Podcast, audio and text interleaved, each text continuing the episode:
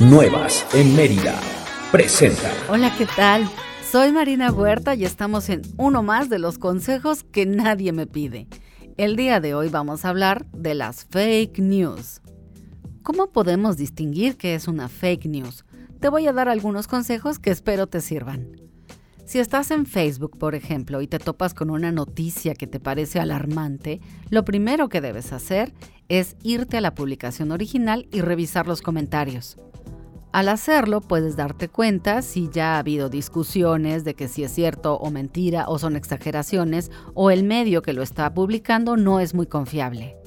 Esto también funciona para, por ejemplo, cuando estamos compartiendo con la mejor de las intenciones algún caso de un niño perdido o una muchacha que no aparece.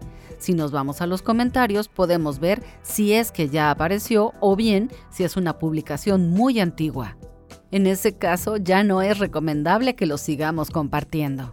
Por otro lado, también podemos googlear así la noticia o el encabezado o el nombre del niño para ver qué otras cosas aparecen en las redes referente a este tema.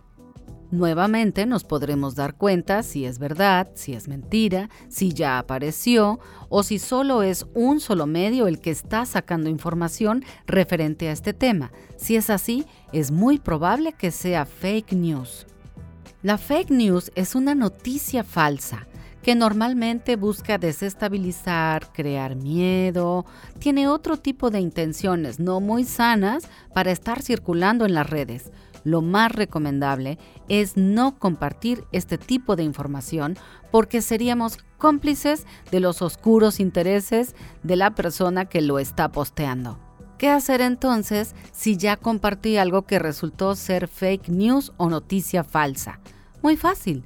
Vete a tu red social, ubícate en esa publicación que tú hiciste o compartiste y elimínala. Así de simple. Debemos evitar estar compartiendo publicaciones basura o contenido basura. Limpiemos un poco nuestras redes de lo que estamos viendo y compartiendo. Pues hasta aquí con el consejo que nadie me pide. Yo soy Marina Huerta. Nos vemos en el que sigue.